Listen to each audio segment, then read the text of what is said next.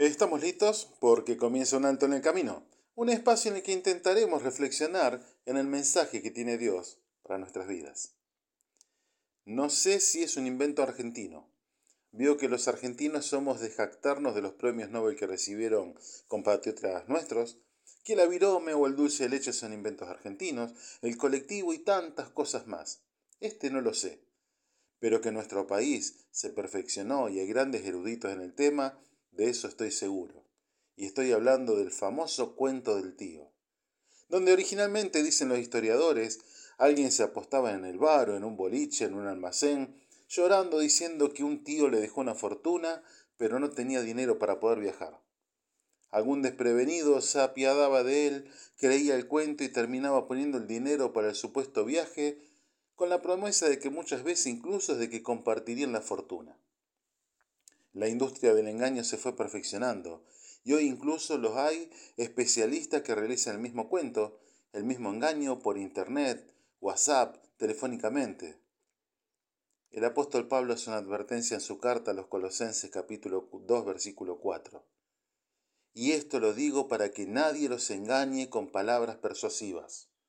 Y en el verso 8 vuelve a repetir, miren que nadie los engañe por medio de filosofías huecas y huecas sutilezas. ¿Será que somos propensos a ser engañados? ¿Que repite el consejo dos veces? ¿Y de qué debemos cuidarnos? ¿De qué tipo de engaño nos previene la palabra de Dios? En esos tiempos Pablo luchaba contra el gnosticismo, una filosofía que traía confusión a la gente, inventaban seres mediadores con Dios, la salvación era exclusiva para quienes llegaban a cierto conocimiento, creencias que aún siguen vigentes y que apartan de la verdad. Por eso Pablo escribe que nadie los engañe, con filosofías y huecas sutilezas según tradiciones de hombres. Y pone bien en claro el primer punto, esencial para la vida de todo ser humano, porque en Él, en Jesús, habita corporalmente toda la plenitud de la deidad. Y ustedes están completos en Él, que es la cabeza de todo principado y potestad. El primer engaño que enfrenta Pablo es contra aquellos que predican sobre la necesidad de supuestos mediadores entre Dios y los hombres, dejando bien en claro que en Cristo habita toda la plenitud de la deidad. No necesitamos mediadores, porque hay un solo Dios, un solo creador de todas las cosas y un solo mediador entre Dios y los hombres, Jesucristo hombre, el cual se dio a sí mismo al rescate por todos. Primera carta a Timoteo capítulo 2 versículos 5 y 6 en tiempos donde somos bombardeados con engaños y palabras persuasivas, donde muchos en, busca de bienestar son presa fácil del cuento del tío. La palabra de Dios nos pone de sobreaviso, dándonos la clave para llevar una vida fructífera.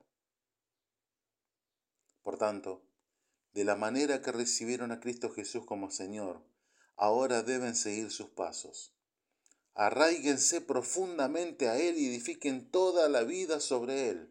Entonces la fe de ustedes se fortalecerá en la verdad que se les enseñó y rebosarán de gratitud. Colosenses capítulo 2, versículos 6 y 7. Soy el pastor Gustavo Aquiles del Ministerio Misión Norte, quien te saluda hasta el próximo encuentro. Nuestras vías de contacto, misión.norte.hotmail.com o al 3415-958-957.